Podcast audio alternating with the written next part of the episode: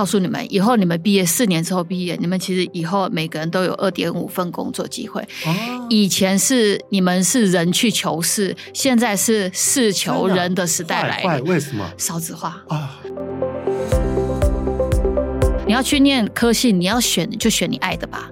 不必为了现在热门而什么选，因为老师说，你就算现在念文组，我觉得以后那个热门的半导体公司一样会希望你加入。透过别人的第三者来去告诉你啊，原来我擅长这个，我没有觉察到，我只是平常觉得，哎，那个不就是一件很简单的事情吗？可是对于别人来说，那不不简单。也许你的逻辑思考很好。欢迎收听《远见 On Air》，各位听众朋友，大家好，我是主持人《远见》杂志总编辑李建新。哇，今天我们邀请来的来宾呢，是我们《远见》的副总编辑杨倩蓉。倩蓉你好，总编辑你好，各位听众朋友大家好。哇，其实哈，呃，今天要跟倩龙呢，如果说大家对于倩龙的一个背景有稍微了解的话，就知道说，其实倩龙还没有在加入我们远见之前呢，呃，他就在教育的这个领域琢磨的非常深哈。那他这一次呢，很特别，就是说，我们每年大概在二月跟九月的时候，都会呃有一个大学特刊跟一个研究所特刊的推出哈。那另外就是就是说。尤其在二月的这个部分呢，呃，随着说，其实。大学的学测大概也在这个时候进行，所以说其实非常非常多的新兴学子，尤其像家长的话，都会非常的关心说，哇，那是现在的学校这么多，虽然也后来也越来越少了啦，因为也有很多都退场了啦哈。但但学校要怎么选，我觉得这个是让大家很伤透脑筋的哈。那其实哈，我们每年在这个二月份推出的大学特刊里面呢，都会有一个所谓的排行榜，而那个排行榜呢，我觉得。其实非常接地气哈，就是说我们会去问企业说：“哎，你觉得哈，你们很多大学生如果说毕业之后到你们公司去上班，哪些学校的学生是好用？甚至哪一些领域、哪些科系的学生是好用的哈？”所以每年这样的一个结果，我觉得都深深的影响到很多新兴学子，或者是说哈关心孩子的家长们的一个选校的一个标准跟跟跟一个范畴哈。好。我废话不多说，赶快来问一下倩蓉哈。哎，倩蓉，像这一次哈，我知道说你你在这这个专题的呃，应该这个特刊的琢磨也非常深。首先，大家最关心的就是二零二三年的企业最佳大学生的排行榜。已经出炉了嘛？你可以跟大家解盘一下，就是说，哇，那今年的状况跟以前有没有什么不一样？我觉得今年呃，应该说是有一个第一名永远都不出大家意外，叫做成大啊！真的、啊，我本来要 本来要回到台大哎，他已经九连霸了。哦，是哦。但我觉得今年有一个还蛮特别状况，就是说，其实你看前三名，除了成大。一直都拿第一名，但是前面二三名都磕到哪去了，这个代表什么意思？其实哈，我觉得就是说，我们虽然看成大永远都第一的感觉，但是其实它背后其实也可以重新解读。也就是说，其实我们现在学生或家长，你现在准备要填选填志愿啊，帮学。家里的小孩选填志愿，你都要去看。就说，其实现在因为少子化，国内的大学其实你有的，尤其如果你真的非要念大学，不见得一定要念非常好，你闭着眼睛都可以填上。是。可是现在变成是你进入大学之后，你要怎么去好好念这件事情是非常重要。我会为什么会这样讲？就是说，我们前从各个国外数据都可以看到，就是。其实未来大家企业主越来越重视的是你的那个技术、你的专业能力，嗯、也就是尤其大家想想看，现在 Google 都可以在线上教学，给你那种专业的。那为什么你要念大学这件事情，你就必须要想得非常清楚，不然你到了大一之后，你就会非常的痛苦。也就是这几年我们的学生都开始有一些心理上面的一些，就是进入大一之后，他会遇到很多撞墙期。这个撞墙期。呃，其实其中一个很重要，就是我为什么要念大大学这件事情。你想想看，我想建新，我们两个都是同个世代的，是就是说，我们以前念大学好像并没有太多的疑虑嘛。我就是先把大学联考冲上去就对，对不对？对对对对。然后考上之后，我就好好的念那四年来把它念完。然后对于想说念完之后，我们就一定会有就去找工作，就这样子嘛。但我觉得现在学生很聪明，一方面也是因为网络的关系，所以他从小他就知道这个世界是很大的，有很多的，还有外面都在变化。所以他念了大学之后，他就会开始觉得惶恐，就会在想说：我念大学有意义吗？其实我打开网络去看外面的世界，很多学生他不见得是念大学啊，他可能他就出走了。然后你随便财经杂志举个例。什么贾博斯啊，比尔盖茨啊，他们全部也都辍学啊。对，对啊，那这就回到问题，你为什么要念大学？我们今天讲这个，并不是教大家不要念大学，而是说你要想清楚，你念这所大学，选这个科系的原因背后是什么。是，其实倩蓉哈解构了，就是现在哈的环境跟我们那个时代，好，我一直说那个时代好像把把我跟倩蓉讲的很老哈，就是说，当我们大概就是就是就是差不多六年级呃前段半跟跟五年级尾的那那那个时代，我们那时候是非常高压的一个一个升学哈，升学非常高压的一个时代。倩蓉讲的没错，我觉得我以前哈对于说升学啦或者是什么，我完全。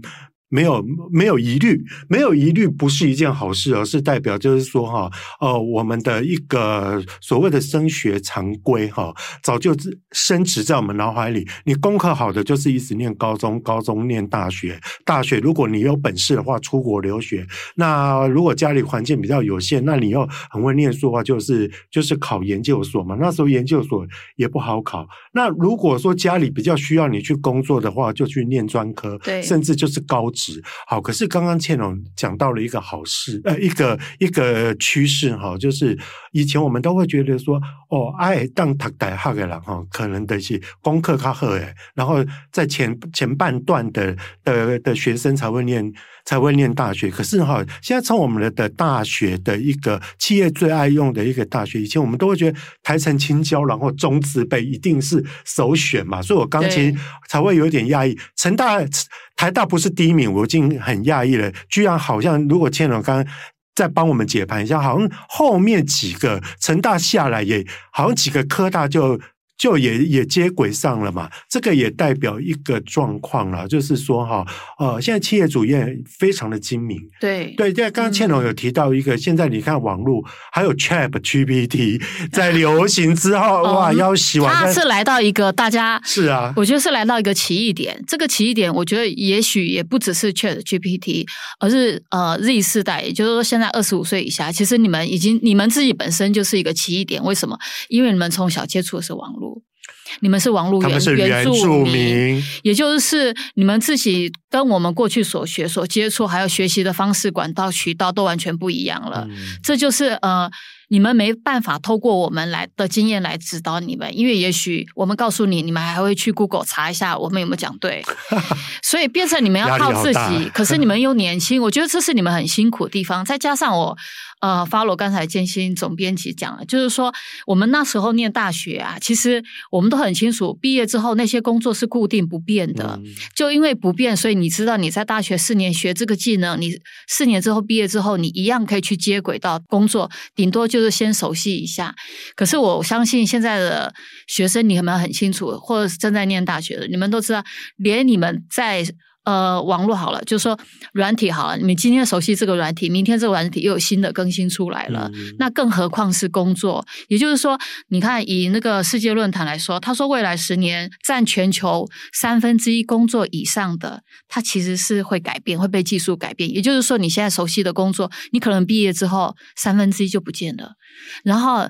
你你就会产生疑惑，我现在学这个技术，我可能毕业之后这个工作又不见了，或者换一个，嗯、那我现在为什么要学习？所以我觉得今天我们从大学专刊来去讨论为什么要学习这件事情非常重要。也就是说，过去在我们其实喊了二十十几年什么终身学习，过去大家觉得那只是一个口号，口号，嗯、对，因为可可能是世界变化还没有很快的时候，你会觉得终身学习好像跟你没有那么的近。嗯、可是现在其实就连我们我们活到这把年纪了，对。对，以前我们都认为说我们这个好好可以好好的好好的休息，好像后来还是好像一个技能可以定江山，可以吃到吃到没有？我们每分钟都在学习，那更何况你们是正在念大学，但是你们比我们有优势的是，你这四年可以好好专心，因为你还没结婚生子，嗯、你没有其他的压力跟烦恼，嗯、你就专心学习。所以我觉得今天要，我觉得是你要为什么要学习这件事，就变得非常重要了。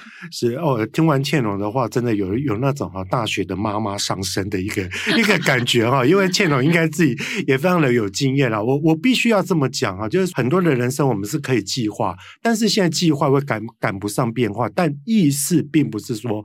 不要计划。那刚刚倩龙有提到，就是说现在很多的工作在变。我我举个例子，以前哪有什么 ESG 嘛？对啊。那你看 ESG 的人才就需要嘛，治安的人才现在也需要嘛。那包括数位转型的人才，哇，这些这些零零总夯不啷当的东西啊，其实都是在我们那一代哈。呃，我我想连很多大学校长跟很多大学都没有去规划过这样的一个课程，或者是说这样的一个一个一个学门。哈，所以说，其实其实现代的学习应该是要变得更火啦。就是大学是是学一个概念，甚至如果说你到科大的话，是学一个概念，那你怎么活用？我觉得才是最重要的啦。对，嗯、我觉得你讲的很对。就是其实因为这次做大学专专刊，我跟建新总编辑，我们都从北到南去拜访校长嘛。其实我觉得，对于现在即将踏入学校。大学的学生来说，我觉得也有一个好消息，就是说，我们其实都看到这些校长，他们也都正在面对非典型时代来临，嗯、他们也变得非典型。怎样非典型呢？其实他们自己也在打破。不止打破系与系之间的疆界，而且他他们也非常清楚，现在大学你就算你进来也是念财经好了，但他们很清楚，你可能因为志趣不合，或者是你忽然有其他更多的兴趣，你希望跨系或跨跨院来去学。可是过去以我们那个年代又来，我们来讲我们的年代，我们那个年代要转学考或转系考非常的难，哦、难那个对他门槛很高，可能是。如果热门科系，他可能几百个人跑去考，就为了那个，嗯、所以你你根本也就是根本也不想准备，你会知道你考不上。嗯、可是你明明你的兴趣就不在这边，你就要被蹉跎四年，嗯、我觉得这是很可惜的。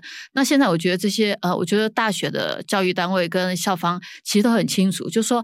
呃，学生的热情在哪里，他才会用力想要学习。那如果我蹉跎你四年，其实是浪费你四年。你过去未来你进入社会，你的事一定会不强的。所以他们其实就开始就是尽量开各种方便门。如果你要转系，我要让你如何转的轻松、转得快。嗯、然后以逢甲大学来说，逢甲大学校长他做他的做法就是说。呃，你想转系好，你就填三个志愿。这三个志愿，我包准你一定会转成功。哇，真的、啊！你看多好啊！以前我们可以这样子吗？真的、哦。对，我那时候也很惊讶，我说：“真的可以三个吗？”他说：“真的。”他说：“第一个不成，第二个不成，第三个就是说他会尽量跟个性。哦”他一定会会让你有一个是可以的。对，一定让你有一个可以。哦、你看多好！哇，好好哦。他对他等于算是说，他是用一个套餐的一个一个一个方式，就是说，哎，例如说，我以前是念大传系，我。我我搞不好我对英文或我对对理工，甚至于要远一点理工的东西又有兴趣。现在这现在你说逢甲大学，它就可以让你让你去点餐就对了。你最起码有一个对，而且它甚至是课表让你自己来去自主填。也就是说，这个课表是你自己来去决定，不是校方来决定。这个课表，比方说，如果这堂课这个这堂课你如果你修到中间你不喜欢的，那没关系，你可以退。呃，不要浪费到你到最后，然后还拿了不好的分数。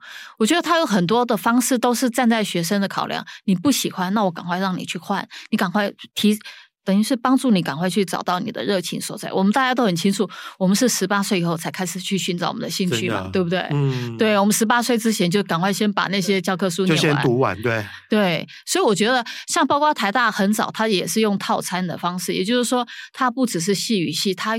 跨也是用跨院的方式，跨院的方式也是希望你能够尽量在毕业的时候，你不要只有拿一个学位，你甚至拿两个以上都 OK。嗯嗯、那我尽量开各种方便门。嗯、所以其实从国立到私立，我们都可以看到大家一直在努，呃，校方一直在努力的改变，跟上这个世界的趋势。是我我我刚开始哈看到倩蓉的报道的时候说，呃，得知像很多的大学都讲。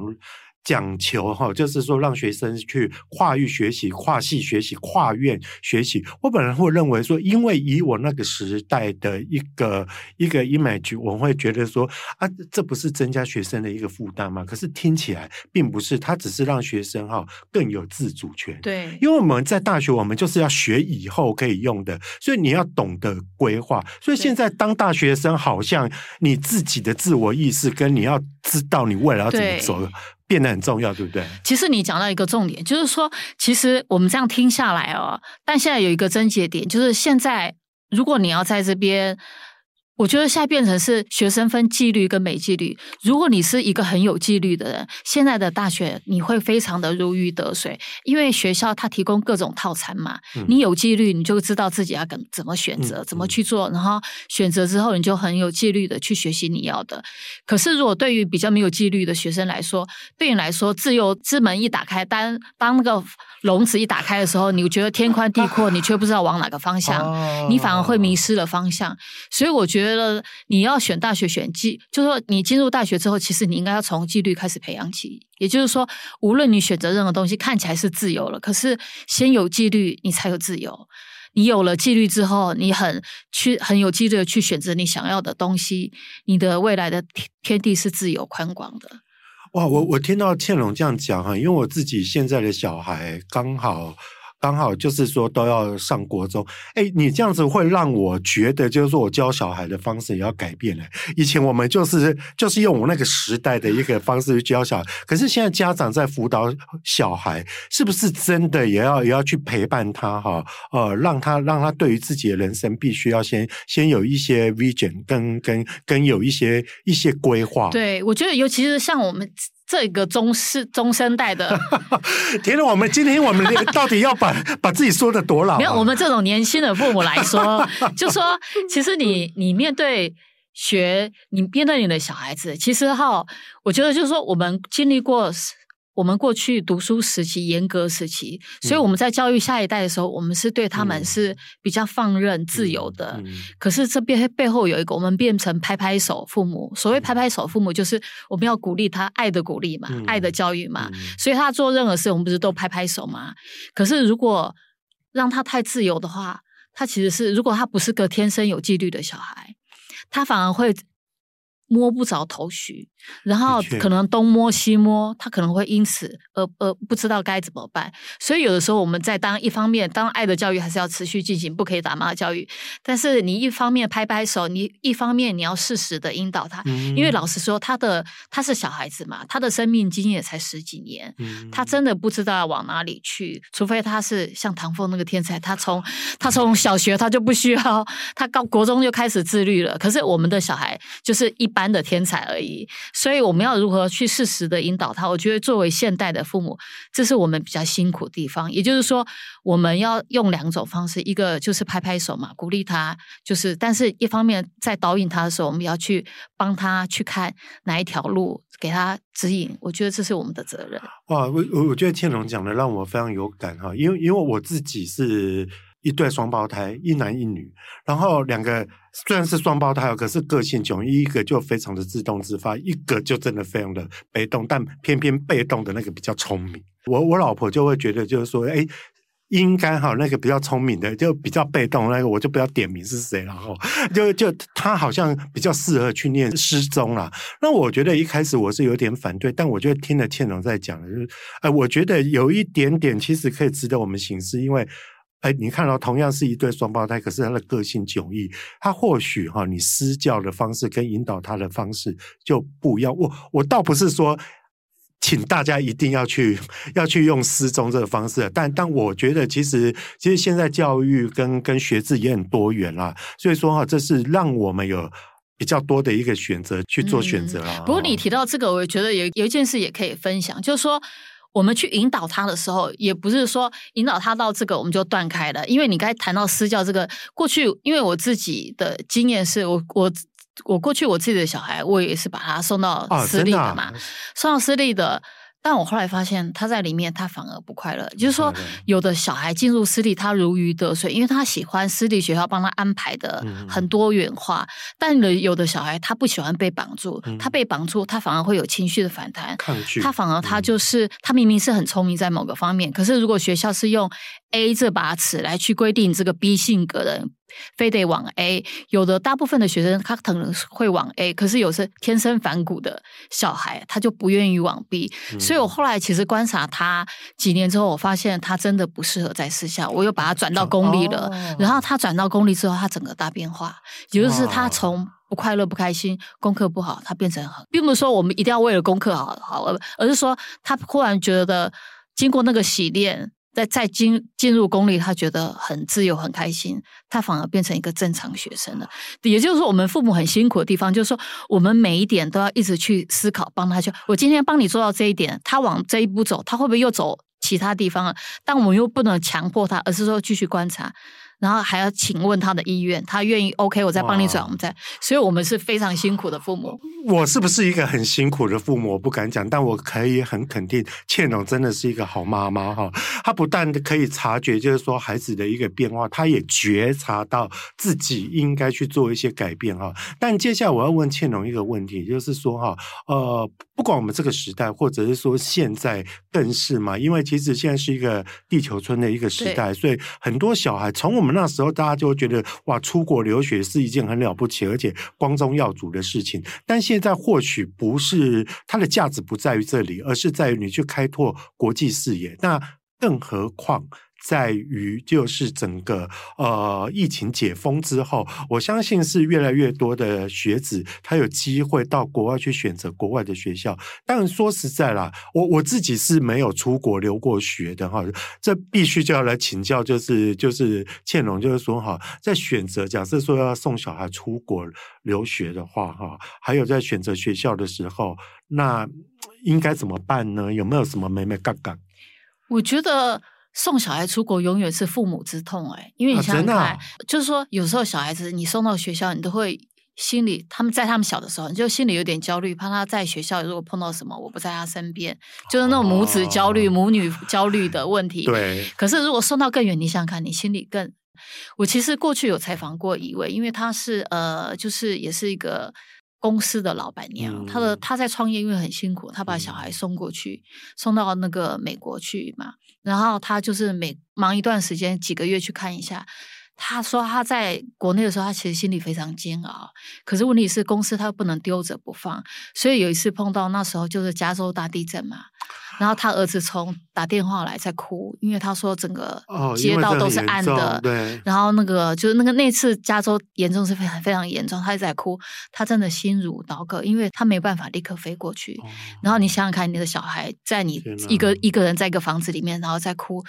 一个小孩子碰到地震有多害怕，尤其是旁边的房屋倒塌，嗯嗯、也就是说对他来说是一个很深刻痛。但是不是说不要让小孩子出国，而是说后来我觉得他也找到一个方法，他请朋友，因为朋友在当地有个教会嘛，就是在教会，他尽量带他，也就是假日的时候也带他去教会里面，就让小孩子课业压力或居住生存异地生存的压力之外，有一个宗教可以让他，就说他的假他假日他可以过去，然后去感受到。那种氛围，无论是任何宗教，所以我觉得他就是找了一个方法。那因为这样子，其实他的孩子现在是牧师，但是我觉得就是说，呃，一样还是就是我们把他送到国外之后，我们要怎么去处理这件事情？它不是一个据点，它反而是一个开始。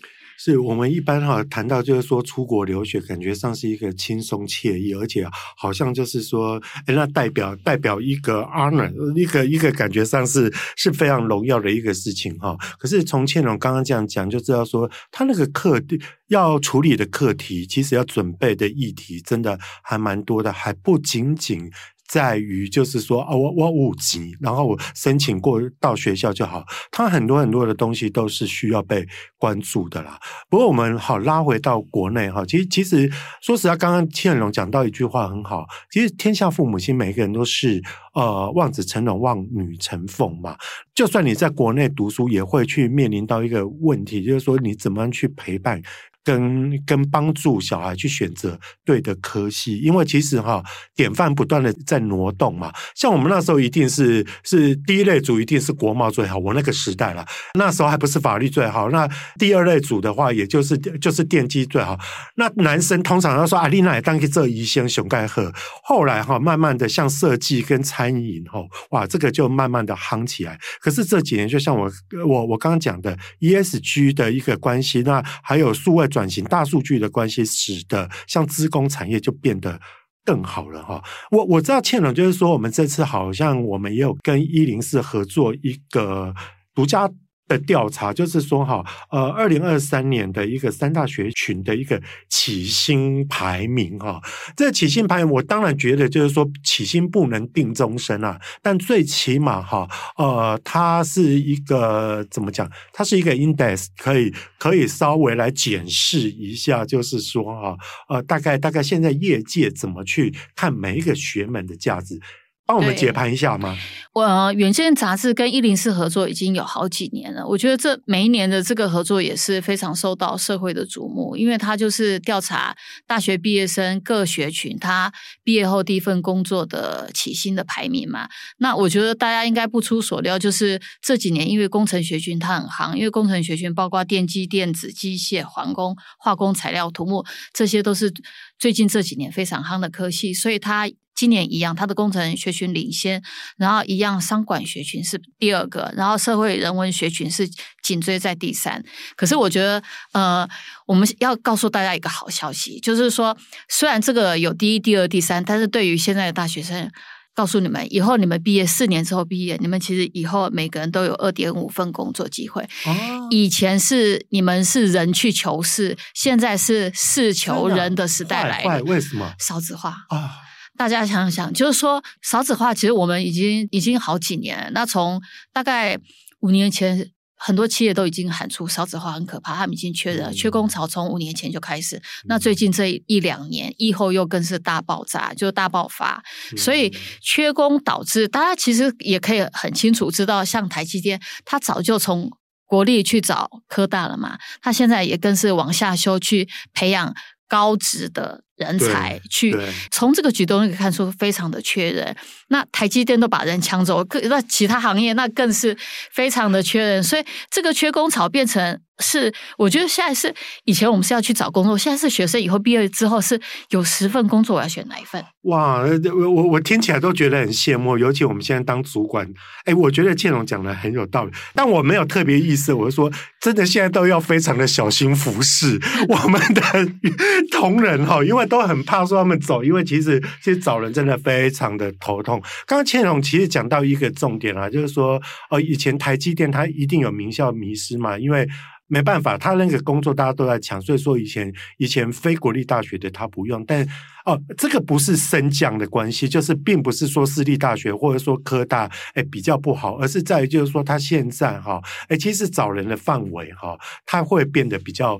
比较多元，那可见真的少子化，连护国神山哈都都有受到冲击。而且你想想看，我觉得现在对为什么我说对学生来说是好消息？你想想看。以前我们为了要去有一份稳定的工作，我们必须迁就自己去念什么科系，就算不迁就，家长也会按着你头要去那个 选那个科系。可是现在老师说，你根本不需要，你去现在学生完全可以按照自己的兴趣去学科系，因为只要你在那个科系里面你学到好，或者是你自己一直保持有学习的动能，你无论学任何科系，你以后到这个社会上面，很多工作都欢迎你。嗯，所以你反而现在你的好处是，反而你现在准备要填志愿嘛，你要去念科系，你要选就选你爱的吧。不必为了现在热门而什么选，因为老实说，你就算现在念文组，我觉得以后那个热门的半导体的公司一样会希望你加入。哎，这个真的是啊，你记不记得大家之前有听过一个新闻，就是说那个台积电在争那个政经博士，就是政治跟经济学，因为地缘政治的关系嘛，所以他必须要有这个呃研究政治学或者说外交的这样的一个专家哈进到他们公，而且听说年薪是。哎，当时传说是五百万呢、啊，那但大家会觉得说，哇，这种工程领域的怎么会去用一个社会科学？可能刚刚千龙讲的，大概就解了我们大家的惑了嘛。对，对，我觉得还有一个就是说，呃，我觉得因为大家年轻，你才十八岁，你要选科系，你可能在想说，我的兴趣到是什么？很多人会迷惑我的兴趣到底是什么？就说，如果我才十八岁，我也可能想说，我兴趣是什么？我喜欢写小说，这好像不能去选填科系。那中文系我又不爱，可能会这样子，就你会落入迷惘。我觉得有一个可以检视你的兴趣到底是什么。你问你的亲朋好友，你问他们说，比方说，我问总编总编辑，你觉得我杨倩蓉平常喜欢什么？擅长什么？我觉得透过你第三个人观点，你平常可能就观察到，你就会透过别人的第三者来去告诉你啊，原来我擅长这个，我没有觉察到，我只是平常觉得，哎，那个不就是一件很简单的事情吗？可是对于别人来说，那不不简单。也许你的逻辑思考很好，我的逻辑思考不好，我就会说你的逻辑思考思考很好。所以你在选科系的时候，其实你就可以按照你的擅长跟有兴趣的地方去选。哎，我听懂倩龙讲的话，就是说。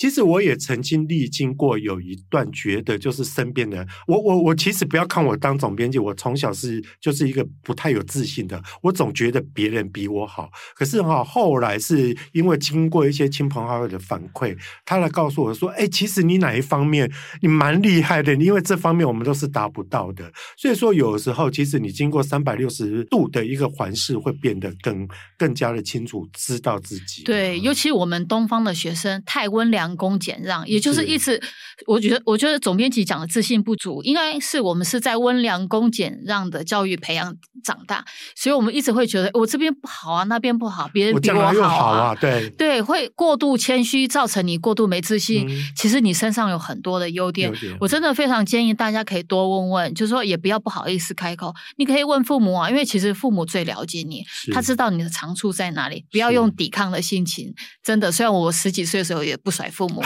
但是我后来发现他们讲的都对。但我们现在这样讲话，好像变成老人了，好吧？那就略过父母，我们去问你，你可以问你的朋友，你平常一起打球的朋友，打打球说，哎，你觉得我我擅长什么？虽然这有点不好意思，我觉得男生会比较不好意思，我们女生话比较会比较会容易谈一些这些事情。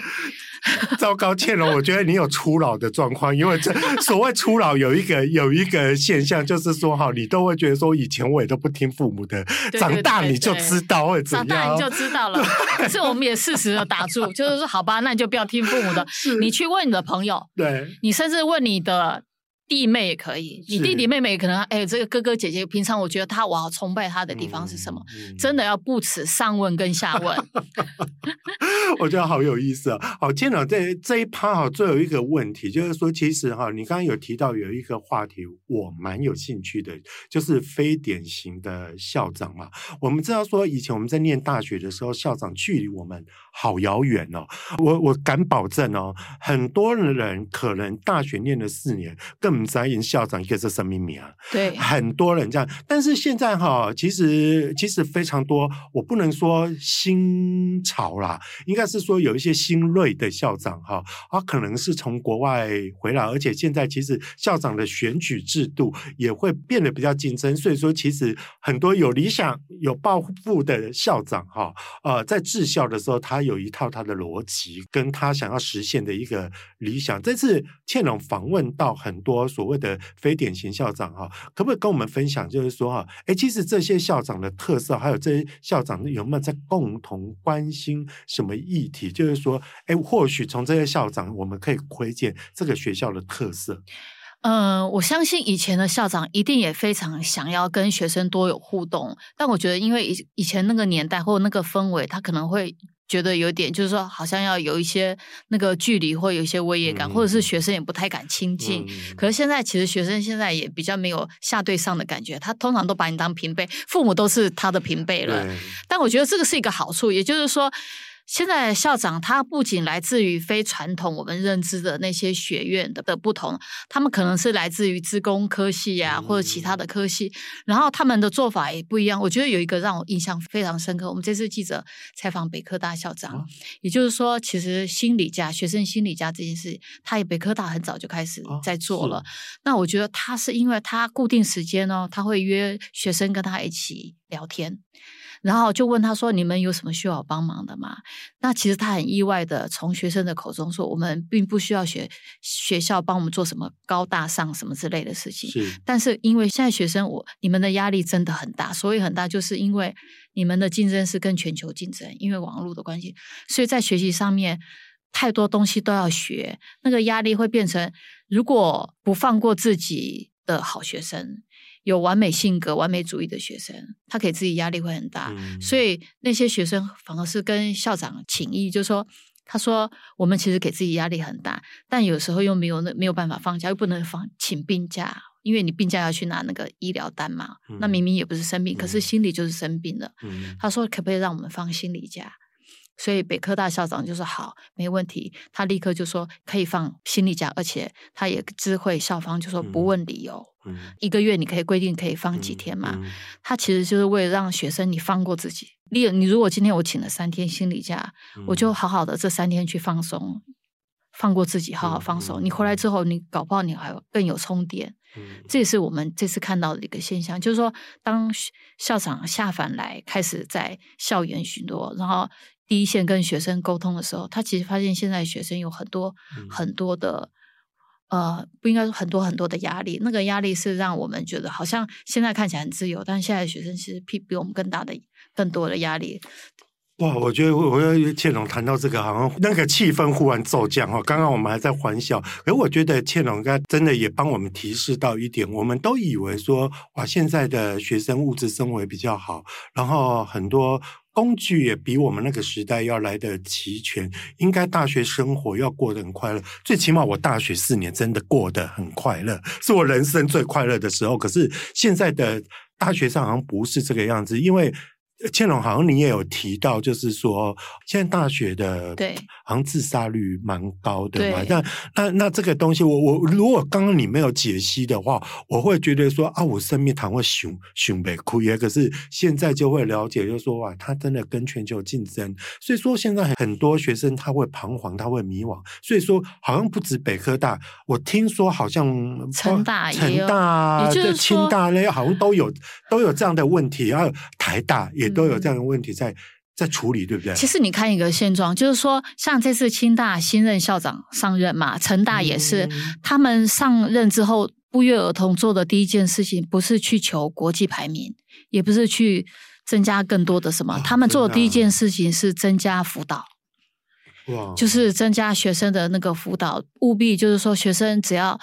呃，心理上面有压力，需要有人沟通聊天的时候，嗯、他没有办法跟父母或亲朋好友，因为那是面子的问题。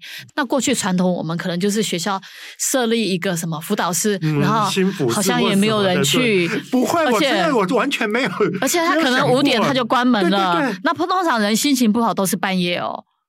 所以呢，哦、夜阑人静的时候，对，夜阑人静，你其实最脆弱的时候。所以我觉得这些校长他们都想到，他们务必二十四小时有让你有各种畅通的管道。也就是说，除了学校帮忙，他们也会跟外界的的其他的心辅的单位来去一起合作，然后让你二十就是你半夜你也可以打电话找得到人去倾诉，因为这会缓解你的压力，帮你开导，也会减少你刚才提到的。自杀率，嗯，我我只能说了，现在的小孩哈，呃，虽然资源也很多，但是他处理的课题也真的比我们以前要复杂跟跟多元一点。那当你要面对的人生课题变多的时候，在这个在就像刚刚倩蓉有有讲的嘛，其实我们在在人生的经验也才才十几年，所以很多的事情你并没有那么多的经验值可以去处理的时候，的确那个压力，我我我觉得大概不是我们这一这一代的父母亲。可以用我们的经验去投射在他们身上的啦。好，那。这一集真的非常的精彩哈，那倩蓉非常跳动的哈，本来要跟他聊很多排行榜跟那种，就哎，我觉得聊的东西反而是更贴近，就是很多父母跟学生应该要听的。别担心，还有下一集哈，就是说真的哈，如果说大家对于我们的内容有更多的细节想要了解的话，那欢迎请参考我们的资讯栏的连结，也请大家每周一定要锁定远见昂 n 帮我们刷五星的评价，让更多人知道我们在。这里轻松陪你聊财经、产业跟国际大小事，我们下次再见喽，拜拜，拜拜。